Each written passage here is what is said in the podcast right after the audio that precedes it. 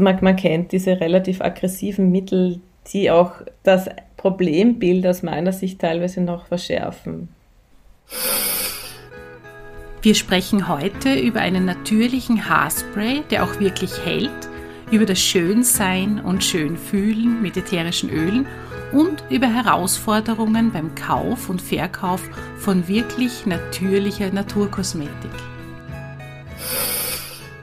Hört, wie es duftet. Bei uns erzählen Menschen, die mit ätherischen Ölen, Hydrolaten und fetten Ölen arbeiten, wie sie Duft leben und erleben. Herzlich willkommen bei Duft im Gespräch, dem Podcast von aromainfo.at.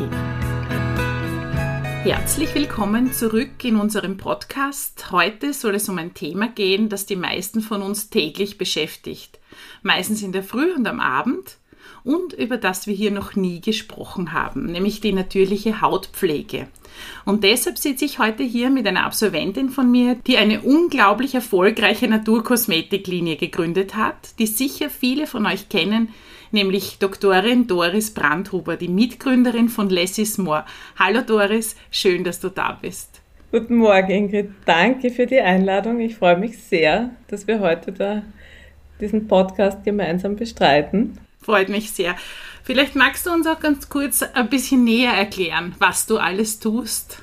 Wie du wieder schon äh, erzählt hast, ich habe äh, vor mittlerweile 14 Jahren eine Naturkosmetiklinie gegründet, gemeinsam mit dem Hannes Trummer. Ich selber bin vom Hintergrund Chemikerin, ähm, also promovierte Chemikerin und der Hannes äh, Friseur.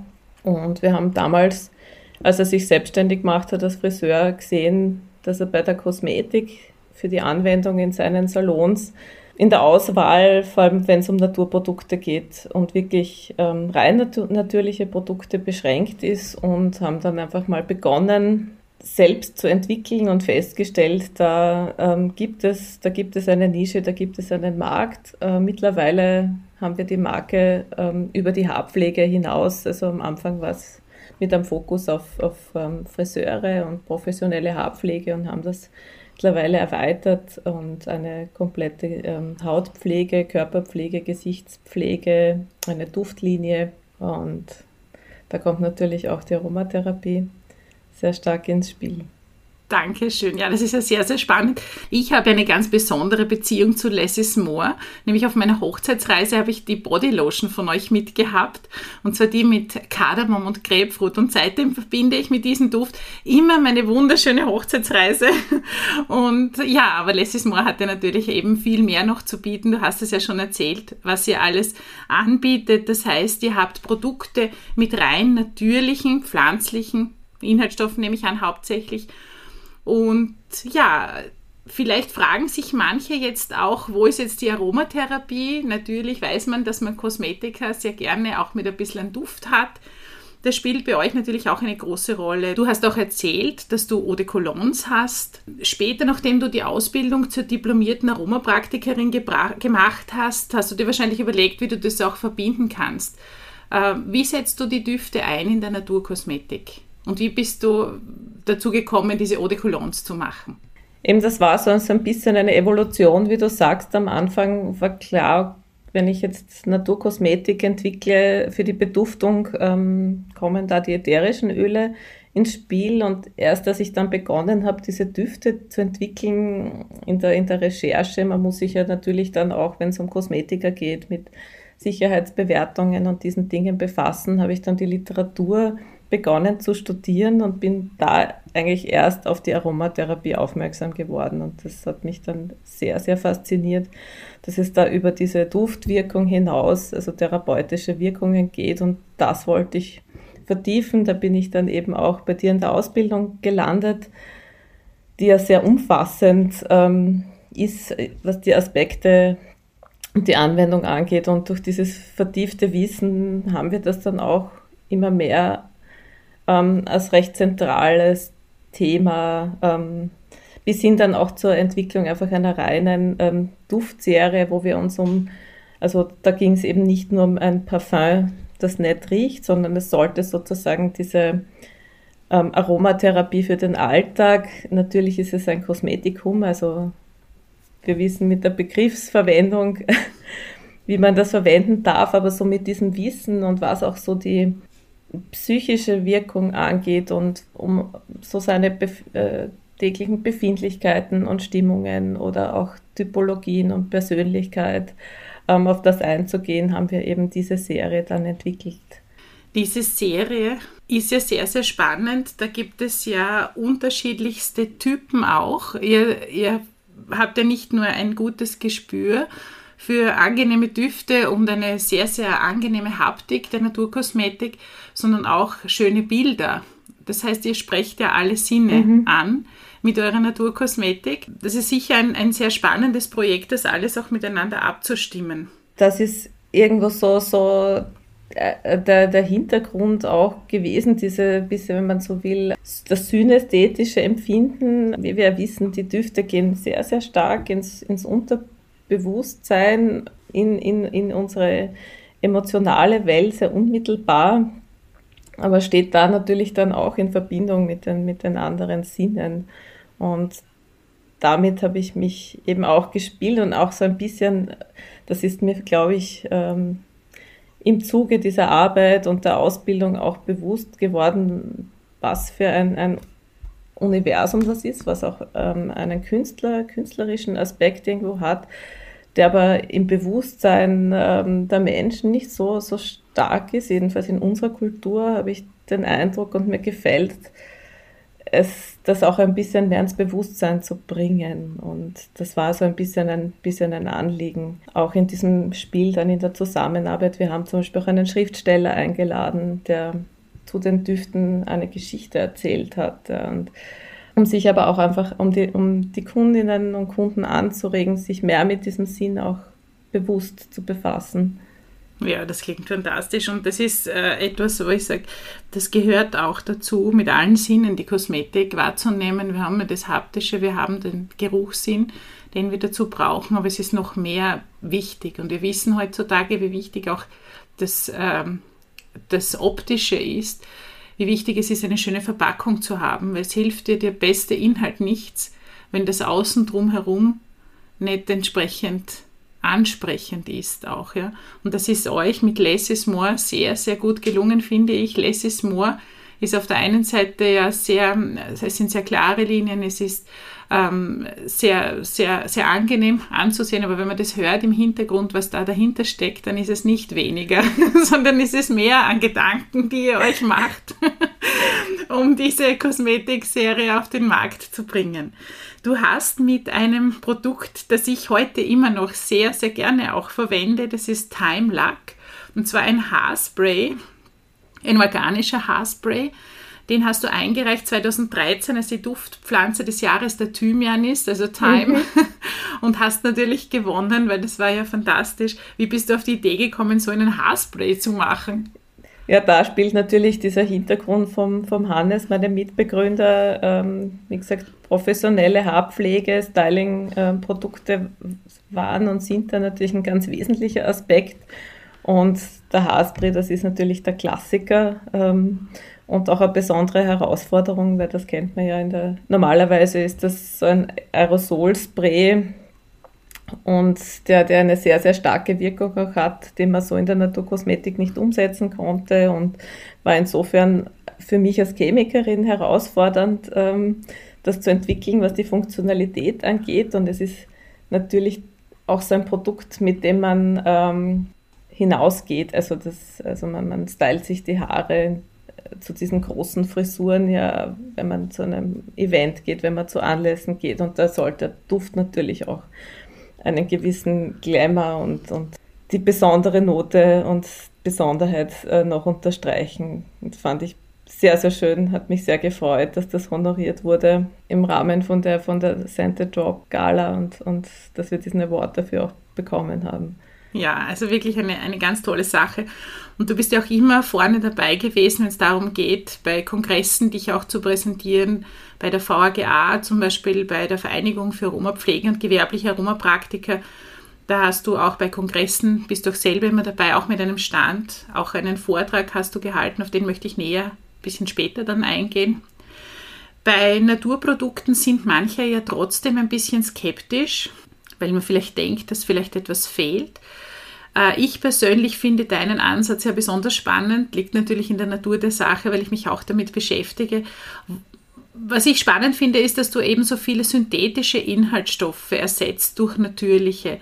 Wie kann man sich das vorstellen? Wie kann man einem Zuhörer erklären, wie du da vorgehst, wenn in der Produktentwicklung, wenn du Alternativen für diese Chemikalien, für diese äh, synthetischen Chemikalien suchst?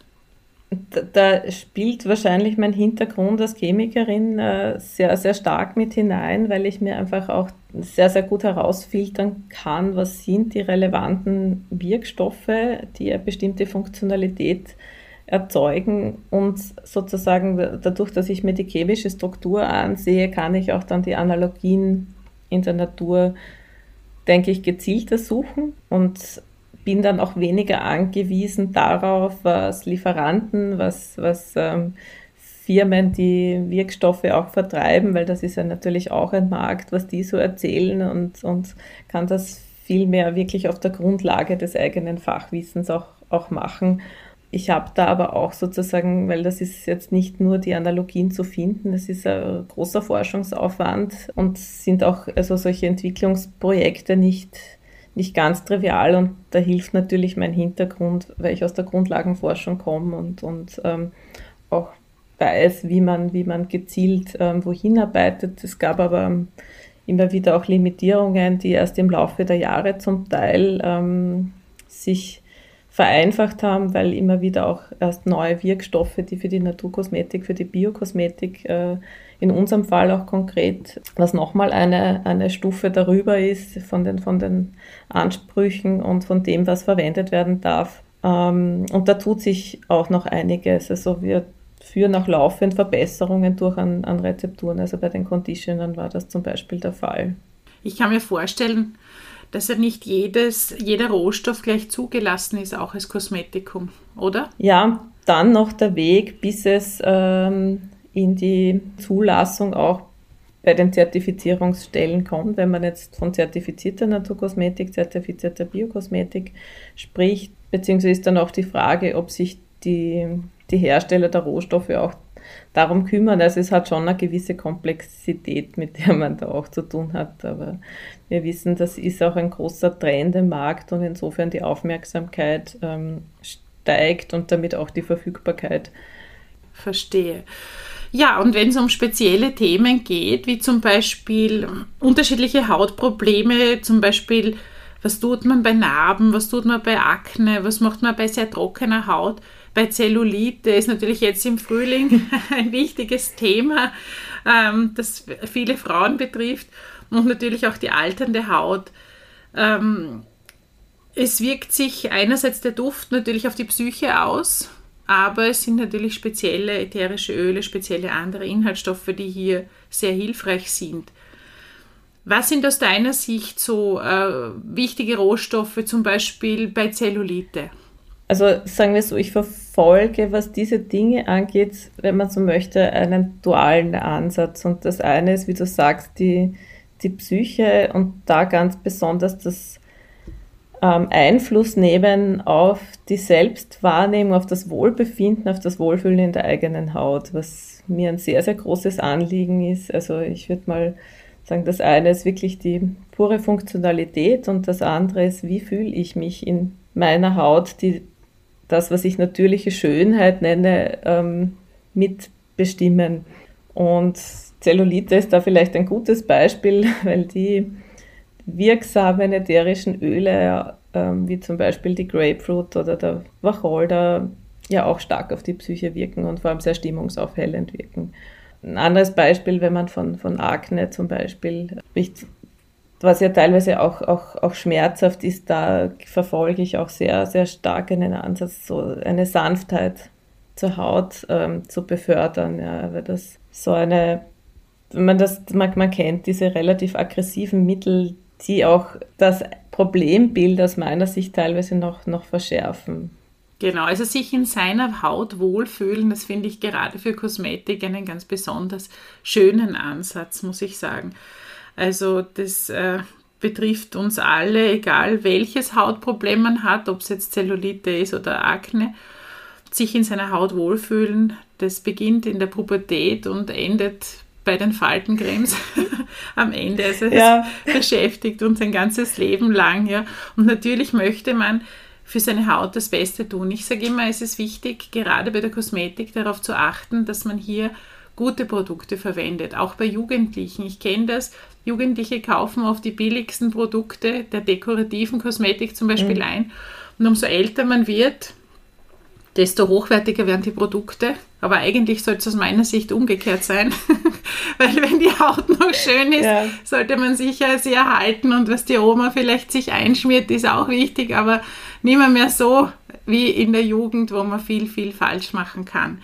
Und deshalb, äh, das habe ich auch bei meiner Tochter, habe ich großen Wert darauf gelegt, dass sie hochwertigere mhm. Kosmetik teilweise sogar verwendet als ich, um dieses schöne Hautbild diese jugendliche Haut so lange wie möglich zu erhalten.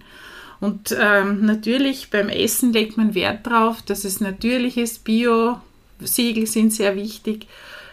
Und in der Naturkosmetik, die Kosmetik, gerade die ätherischen Öle dringen ja auch in die Haut ein. Und viele legen Wert auf ein entsprechendes Gütesiegel. Und zwar Bio-Kosmetik-Siegel gibt es ja mittlerweile auch wie Sand am Meer. Und da hast du damals für den am Kongress der VRGA einen, einen tollen Vortrag gehalten zu diesem Thema. Was ist aus deiner Sicht einem Kunden zu raten? Worauf sollte man beim Einkaufen von Naturkosmetik einmal grundsätzlich achten? Wir kennen ja, die, die Kosmetik ist ähm, eine sehr visuelle und sehr marketinglastige Branche und ähm, man sollte sich mal beobachten, wie schnell man sich zu dem Eindruck verführen lässt, dass ein Produkt ein Naturprodukt ist. Das passiert noch lange, bevor ähm, oft der Kundin oder der Kunde die Flasche in die Hand genommen hat und vielleicht irgendein Siegel gefunden hat. Also das fängt mit der Aufmachung an, braune Gasflasche oder Natural Claims oder entsprechende Bildchen, die entweder auf der Verpackung oder halt in der, in der Werbewelt drumherum sind. Und ähm, muss ich einfach verge vergegenwärtigen, dass nur wenn das Produkt Lavendel enthält, es damit noch kein Naturprodukt ist. Ja. Es ist eine Komponente von sehr, sehr vielen. Und eine tatsächliche Naturkosmetik oder Biokosmetik muss sozusagen die gesamte, die gesamte Bandbreite an Inhaltsstoffen bestimmten Kriterien entsprechen. Und eben da gibt es seriöse ähm, Labels. Nach, dadurch, dass es keinen gesetzlichen Rahmen gibt, gibt es privatrechtliche Standards, da gibt es sehr seriöse, aber es gibt auch quasi die Selbstauslobung ähm, von, von Marken, die selbst erfundene Labels irgendwo kreiert haben und ähm, darauf sollte man einfach achten, ob es einer dieser wirklich großen Standards ist, wo sich ähm, auch entsprechende Bioverbände zusammengeschlossen haben oder ob das äh, quasi Marke Eigenbau ist. Ähm, man wird auch, wenn man in einem, in einem guten, gut sortierten Fachhandel, Naturkosmetik-Fachhandel ist, da entsprechend gute Beratung bekommen. Das heißt, wenn man in ein entsprechend, entsprechendes Geschäft geht und nach diesen Gütesiegeln fragt, sollte das Personal eigentlich Auskunft ja. geben können es hat jeder die Möglichkeit, im Internet zu schauen und dieses, diese Zertifizierungen der eigenen Produkte, wenn man das so sagen kann, die gibt es halt dann auch. Ja, ja, ja, Dass man sich von denen nicht irritieren lässt. Das ist auch mittlerweile keine Frage des Preises mehr. Also es gibt zertifizierte Naturkosmetik und Biokosmetik in, in allen Preis und wenn man so möchte, dann auch Qualitätskategorien. Und äh, solche Gütesiegel sind ja nicht nur national, sondern die sind ja auch international gültig. Mhm. Ähm, ihr liefert ja nicht nur in Österreich eure Naturkosmetik aus. In welchen Ländern kann man Less is More Produkte kaufen? Es sind mittlerweile 29 Länder. Ich zähle sie lieber nicht einzeln auf ähm, also in Europa sind wir, sind wir sehr, sehr breit vertreten. Natürlich Österreich, Deutschland, Frankreich, in den skandinavischen Ländern. Ähm, dort ist äh, gerade die Naturkosmetik, die Biokosmetik sehr gefragt. Aber wir vertreiben auch nach Hongkong beispielsweise. Wir haben Kundschaft bis nach Australien. Toll. Und die Manufaktur ist immer noch in Wien? Genau, genau. Toll. Ja. Das ist auch ein, muss ich sagen, wichtiges äh, Qualitätskriterium. Das wird auch von den Kunden und Kundinnen weltweit sehr gefragt. Ist ein guter Standort. Ähm, das Vertrauen in Produkte aus Österreich ist sehr groß. Ihr habt zu zweit begonnen, ist das richtig? Mhm, genau. Genau, und das ist dann langsam oder schneller gewachsen. Und da sieht man, was möglich ist. Und das ist das, was ich auch gerne den Kolleginnen und Kollegen, die diesen Podcast hören, noch mitgeben möchte. Es ist möglich, dass man äh, erfolgreich ist. Es gehört natürlich viel Einsatz, viel Fleiß, viel Know-how dazu. Und es gehört natürlich auch dazu, dass man die entsprechenden rechtlichen Rahmenbedingungen erfüllen kann. Eine große Herausforderung ist gerade für, für Kolleginnen und Kollegen, die beginnen, die Etikettierung und die Erfüllung der Auflagen der Europäischen Kosmetikverordnung. Und in Österreich haben wir das Lebensmittelbuch ja auch noch, das ja auch noch eine Rolle spielt. Also gerade für Anfänger ist es äh, oft sehr, sehr schwer herauszufinden, was muss ich beachten, was schreibt man aufs Etikett. Ich werde immer wieder angerufen von Damen und Herren äh, und gefragt, sag mir schnell, was ich aufs Etikett schreiben soll. und damit ist es ja bei weitem nicht getan. Ähm, ja. Wie ist es dir denn da am Anfang gegangen mit diesen ganzen Regelungen, mit der Bürokratie? Sagen wir so, ich bin ja auch keine Juristin. Ich hatte allerdings einen gewissen Startvorteil, weil ich, ähm, bevor ich mich dann ganz selbstständig gemacht habe, am Umweltbundesamt tätig war im, im Bereich des Umweltrechts für Industrieanlagen, aber habe da zumindest schon ein bisschen gelernt, mich mit Rechtsvorschriften auseinanderzusetzen. Ich muss sagen, die Kosmetikverordnung ist schon ein sehr, sehr umfangreiches Werk und gerade am Anfang zu wissen, was davon auch relevant ist und, und in, in welcher Form. Ähm, das, also da hatte ich auch einen Mentor, der mich dabei unterstützt hat, der selber in der Branche ähm, schon, schon jahrzehntelang tätig war und mir auch gesagt hat, worauf es ankommt. Das ist mehr als die Etikettierung, beziehungsweise ist natürlich auch bei der Etikettierung ähm, das nicht so pauschal zu beantworten, also was ich in welchem Fall und, und so weiter. Ähm, das, da ist schon guter Rat teuer und Fehler sollten da doch ähm, vermieden werden. Also nicht nur im, im Eigeninteresse, sondern einfach auch äh, im Sinne des Konsumentenschutzes, nachdem diese Produkte halt auf der Haut und teilweise auch in der Nähe von Schleimhäuten aufgetragen werden. Also dass man da sehr achtsam damit umgeht. Genau, das heißt, es ist einerseits eine Möglichkeit, dass man sagt, man hat einen Mentor, der einen dahingehend unterstützt und berät.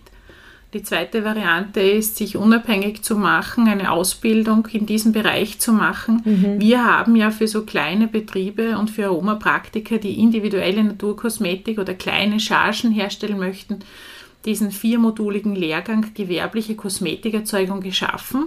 Man lernt hier nicht, wie man mischt, muss ich dazu sagen. Also das setzen wir schon voraus, dass jemand produzieren kann.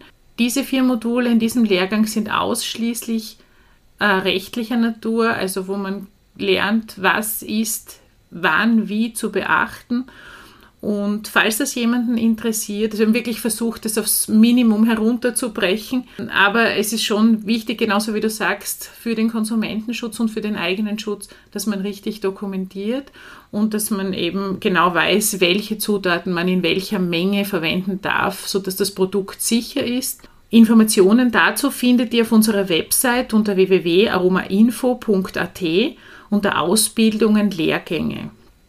Ja, unsere Zeit ist schon bald um. Eines interessiert mich aber noch. Mir ist zu Ohren gekommen, dass du gerade den Master of Business Administration machst, was ich ja sehr lässig finde. Was ist dein Plan für die Zukunft? Gibt es eine Veränderung? Was, was planst du? Also dazu muss ich sagen, dieser MBA hat zum, zum Inhalt Training, Coaching, Unternehmensberatung ähm, über Begriff Managementwissenschaften. Ich habe das eigentlich ähm, begonnen auch, weil ich mich selbst fürs eigene Unternehmen weiterbilden möchte, weil unser Unternehmen wächst und das ähm, wird es auch in den nächsten Jahren noch tun und ich möchte einfach schauen, dieses Unternehmen möglichst gut in dieser Organisationsentwicklung zu begleiten und dass das auch weiterhin ein, ein guter Arbeitsplatz ähm, bleibt, wo sich die Mitarbeiter wohlfühlen, wo sie produktiv sein können. Ähm, und äh, das ist auch ein, ein, Thema, das mich im Laufe der Jahre auch immer mehr beschäftigt hat und beschäftigt. Ähm, was darüber hinaus noch, noch folgen wird, sei es im, im Bereich Coaching, ähm, irgendwann auch in dieses geredet haben, Mentoring. Also ich war selber sehr, sehr froh, ähm, Leute zu, zu haben, die schon, schon viel Erfahrung hatten und ihr Wissen auch weitergegeben haben. Das finde ich einen sehr guten Weg. Und in diesem Sinne freut es mich auch, hier ähm, in, dem, in dem Podcast vielleicht die ein oder andere Insight weiter, weitergegeben zu haben. Super, danke schön. Ja, das ist eben ganz wichtig für den Nachwuchs und vor allem auch dieses Bewusstsein zu schaffen. Ich höre das immer wieder mal, das ist alles so schwer, das schaffe ich nie. Gibt es mhm. da nicht irgendwelche Schlupflöcher? Natürlich gibt es immer wieder so Halbgradwanderungen, äh, wo man vielleicht das eine oder andere Produkt mal einordnen kann, aber man hat keine ruhige Nacht und wenn man Professionalität zeigen möchte, dann gibt es auch Möglichkeiten, das als Aromapraktiker zu tun, auch wenn man nur individuelle Mischungen macht, wo man mhm. nur ein Stück produziert. Und ich finde, das hat was mit, mit Seriosität auch zu tun, dass man seinen Fokus dahin lenkt, wie mache ich es richtig und nicht, wie finde ich die Schlupflöcher.